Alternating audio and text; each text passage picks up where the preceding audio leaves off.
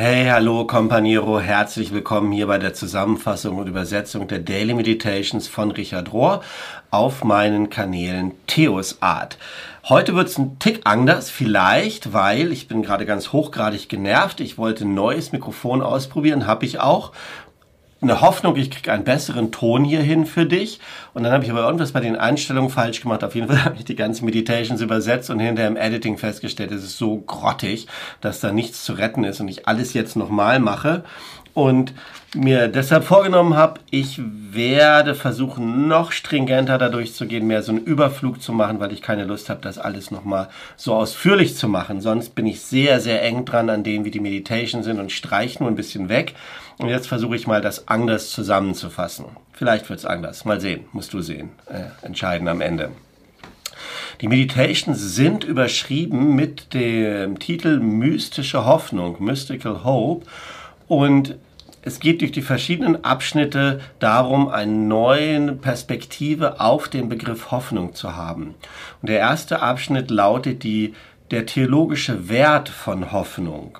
Und Richard fängt an zu beleuchten diesen in der Adventszeit. Wir hinken mit der Meditations hier, mit der Übersetzung ja immer eine, anderthalb Wochen hinterher hinter dem, was, wo das eigentlich ist. Und es wäre quasi dieser Text am Anfang eher der Adventszeit, passt aber jetzt immer noch.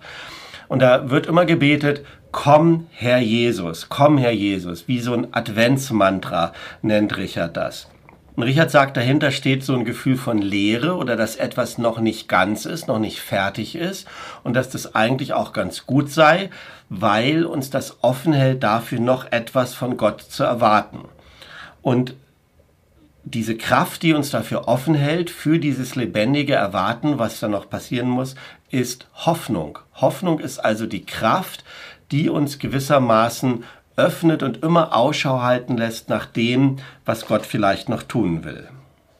Und er zitiert dann Walter Brüggemann, den Alttestamentler, der sagt, Hoffnung ist nicht nur so ein vages Gefühl, sondern es ist eine tiefe innere Überzeugung, trotz einer großen Anzahl von Fakten, die vielleicht dagegen sprechen, Hoffnung zu haben, dass Gott in dieser Welt den Tod überwinden wird, alles, alles negativ überwinden wird, zu etwas Guten hin und dass Gott ursprünglich Freude und Friede in, im, in Mind hat, in der Absicht hat, dass das Gottes Absicht ist. Und Christen finden Beweis dafür oder werden inspiriert durch die Geschichte von Jesus, dass Jesus auch in seiner Zeit, die ja auch nicht gut war, die auch noch nicht erfüllt war, so wie unsere, da aber mit großer Widerstandskraft und auch einer großen Verletzlichkeit, wo immer er langgegangen ist, die Gesellschaft verändert hat in, in neue Möglichkeiten. Wir können also Hoffnung bei Jesus lernen. So gesehen steht hinter dem Satz, komm Herr Jesus, dann eigentlich eine Sehnsucht nach Freiheit und Erfüllung, die wir eigentlich als den Wert oder die, als den Sinn von Hoffnung bezeichnen müssen. Darauf zielt Hoffnung ab. Der zweite Abschnitt am Montag ist überschrieben mit die Gabe der Zuversicht. Und Richard sagt so, wenn wir zuversichtlich sind, glauben wir auf eine tiefe, tiefe Art oder auf einer tiefen Ebene, dass das Leben gut ist, dass Gott gut ist und dass die Menschheit oder das Menschsein gut ist. Und wenn wir so zuversichtliche Menschen sind, werden wir sicher und heilsam für andere Menschen. Theologisch gesprochen ist es so, dass wir die Gaben von oder den Wert von Glaube, Hoffnung, Liebe, wie es im Korintherbrief beschrieben ist, dass wir das identifizieren oder dass wir erkennen, dass das eigentlich bedeutet Teilhabe an Gottes Leben selbst. Glaube, Hoffnung, Liebe ist Teilhabe am Leben Gottes. Das ist nicht abhängig von Umständen, sondern tatsächlich ist es so, dass die meisten Menschen, die, sagt Richard, die ich kenne, großen Glauben, große Hoffnung haben in schwierigen Umständen. Und wahre Zuversicht ist so eine Mischung aus Glaube und Hoffnung. Hier kommt die Hoffnung wieder rein. Hoffnung und Glaube machen so eine Alchemie, sagt Richard, die ich nicht richtig verstehen kann, aber ich weiß, wann sie am Wirken ist. Und das fühlt sich manchmal so an, Zuversicht, als ob die wie von außen kommt, als ob sie wie ein Geschenk kommt, als ob es, als ob jemand anders zuversichtlich ist über mich und ich da dann eintreten kann. Und das ist was anderes als Geduld oder Mäßigung. Das können wir lernen durch Training, durch Praxis, aber Zuversicht, die, diese Mischung ist aus Hoffnung und Glaube, ist immer etwas, wonach wir beten, wonach wir Ausschau halten, was wie ein Geschenk zu uns kommt. Und es ist dann der Heilige Geist, die Heilige Geistkraft, die uns dahin führt, die in uns eingepflanzt ist und die uns alles lehren wird, auf alles hinführen wird, was wir brauchen. Es ist sozusagen der Heilige Geist, die Heilige Geistkraft in uns, die Kraft, aus der Hoffnung und aus der dann Zuversicht zu uns rüberströmt. Der Abschnitt am nächsten Tag heißt das Christusmysterium. Und in dem Abschnitt geht es darum, dass das Kommen Christi weit, weit mehr ist als nur die Geburt eines Babys. Das Christusmysterium ist nicht weniger als die kosmische Hoffnung für die ganze Geschichte, also für, ja, für die ganze Geschichte. Und Richard geht einmal mehr auf den Unterschied zwischen Jesus und Christus ein und sagt, es ist nicht dasselbe. Jesus steht für den historischen Jesus, für den Mann, für den Menschen, der zu der Zeit vor ein paar tausend Jahren auf der Erde gelebt hat. Und Christus ist nicht sein Nachname. Christus ist ein Titel.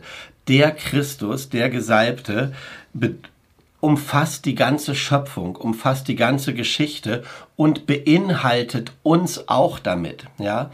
Wir wir werden, also er nennt das Ganze dann den kosmischen Christus und sagt, wir selber sind Teil des Leibes Christi. Wir sind ein Teil des kosmischen Christus, weil das viel, viel größer ist als der historische Jesus.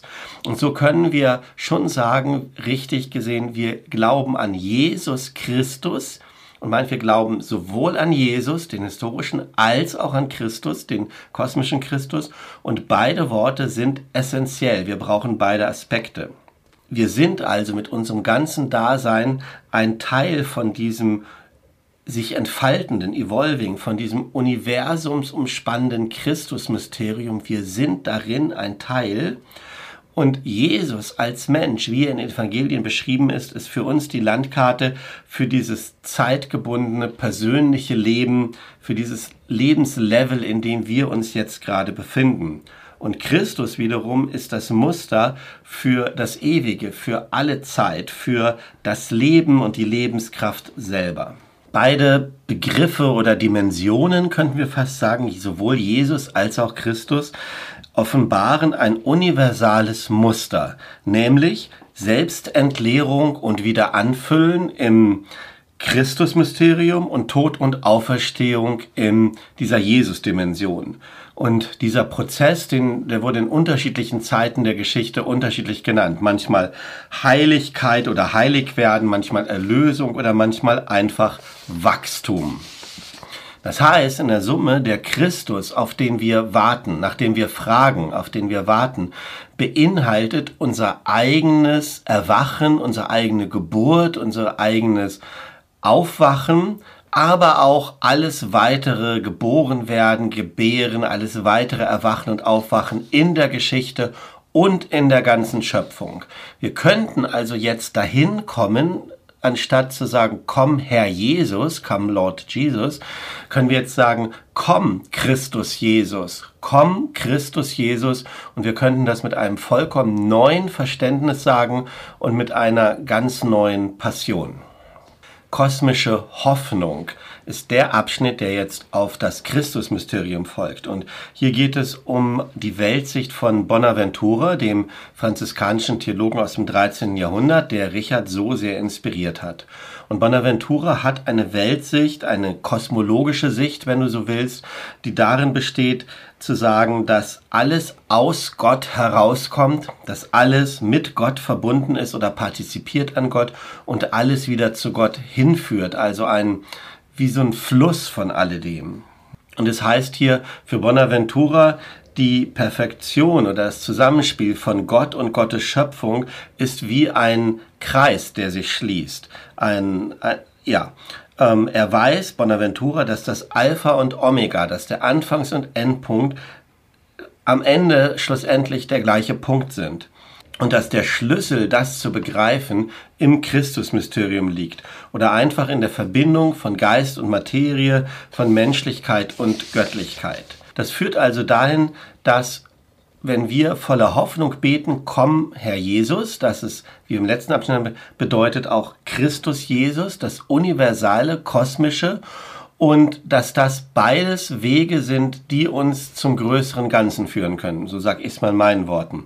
Im Text hier heißt es, bringt ein großes Gottesbild dann eine große Kosmologie hervor? Oder ist es so, wie es heutzutage zu beobachten ist, so, dass dieses Staunen am Universum, an der Größe und Großartigkeit des Universums auch so ein Aufdämmern manchmal bedeutet, dass es da jemanden gibt, der das geschaffen hat und all das uns weiter hineinführt in Geheimnis und Schönheit, wie es hier heißt.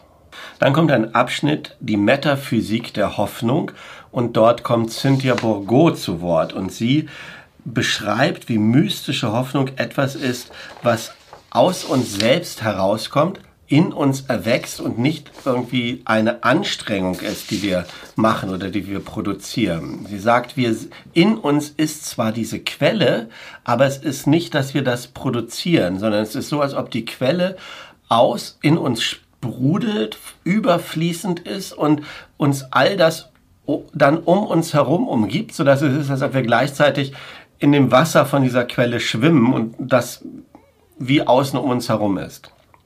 So ist das Bild, das sie gebraucht.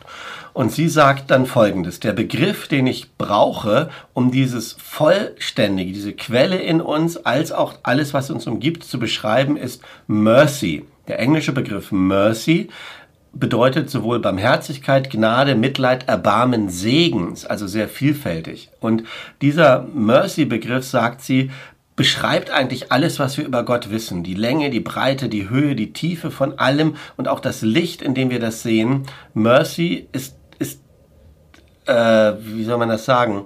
Mercy ist das Element, in dem wir schwimmen in unserer Spiritualität. Und diese The Mercy of God, diese Barmherzigkeit, Gnade, Mitleid, Erbarmen, Segen und so weiter, ist bedingungslos, ist immer da, liegt allem zugrunde. Es ist die Kraft, die uns in die Existenz bringt. Es ist das Gravitationsfeld, in dem wir leben, in dem das gesamtes Dasein ist. Gnade, äh, Mercy ist Gottes Innermost, Gottes Inneres, das nach außen gekehrt ist und sich in der Schöpfung zeigt. Und dann hat sie ein ganz schönes Bild hier gebraucht, wie mystische Hoffnung bedeutet, dass wir diesen innersten Grund von Gott in Berührung kommen, dass wir das anzapfen. Und sie sagt, das sei wie, wie plötzlich ein Blitz zur Erde fährt, ja. Der Blitz, der Himmel und Erde verbindet und genauso wie der Blitz den Weg zur Erde findet, ist Hoffnung dieser Blitzstrahl, wenn der niederfährt aus diesem Mercy Gottes, aus diesem Dasein, aus diesem aus dieser Essenz, wie Gott ist. Der Hoffnung ist quasi der Lichtstrahl, auf dem das hinunterkommt zu uns. Und das gibt so eine neue Bedeutung. Sie sagt, Mercy, Gottes Essenz, die uns einschließt, ist wie so ein elektromagnetisches Feld von Liebe.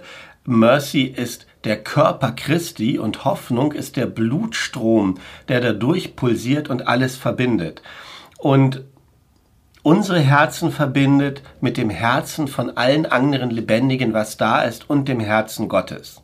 So gesehen ist mystische Hoffnung nicht etwas, was dann am Ende kommt, wenn alles andere nichts mehr hilft. Deine Liebe hört auf, dein Glauben hört auf, jetzt musst du anfangen zu hoffen, weil sonst nichts mehr da ist, sondern Hoffnung ist der Anfangspunkt, es ist die Quelle von allem, es ist etwas, das aus uns heraussprudelt, in uns hineingelegt ist, dann heraussprudelt, uns umgibt und uns verbindet mit allem anderen. Das ist mystische Hoffnung nach Cynthia Bourgeau.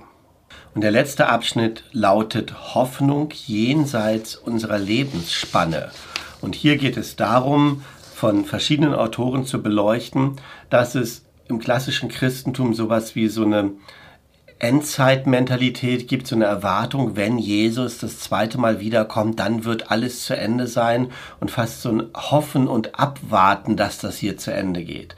Und sie nennt das hier, die eine Autorin Victoria Lords, Post-Doom Spirituality, eine Spiritualität jenseits einer Vorstellung von jüngstem Gericht.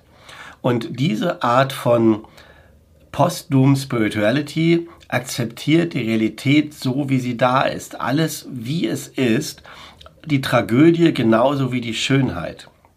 Und diese Spiritualität bewegt uns in Schmerz und Leid hinein.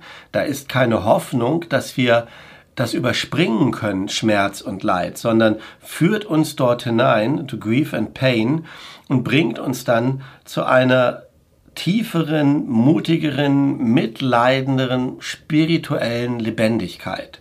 Und das, was hier beschrieben wird, erinnert mich an das, was ich bei Johanna Macy, der Tiefenökologie, erfahren habe, die ihre Arbeit früher The Work of Grief and Pain genannt hat, die Arbeit von Schmerz und Leid und dann gesagt hat, hinter Schmerz und Leid steht aber die Liebe zum Leben und diese Liebe zur Lebendigkeit. Und das ist das, was in diesem Abschnitt auch so benannt wird. Dass es heißt hier, wenn wir uns die Realität, wie sie jetzt angucken, ist es so, dass wir in einem Abgrund stehen. Als Menschheit, als Spezies und als ganzer Planet. Und wenn wir dann aber das gesamte Bild anschauen, mit dem Schmerz und dem Leid, dass wir dann aber Hoffnung bringt uns dazu zu erkennen, dass in unserem Herzen mehr ist, eine Liebe zum Leben selber, die Tiefe ist. Und wenn wir das wiedererkennen, wenn wir uns damit wieder verbinden, mit dieser Art von Hoffnung, dann finden wir eine Energie, eine Lebensenergie in uns, die über unser eigenes Leben hinausgeht, die über die Vorstellung und nur das Kümmern um unsere eigenen Spezies, wie die Menschen noch besser hinaus können, hinausgeht und die dieses Liebesfeld und dieses Liebesbewusstsein und Lebendigkeitsbewusstsein ausdehnt auf alles, was da ist, auf alle Mitgeschöpfe, auf die gesamte Schöpfung und das gesamte Universum.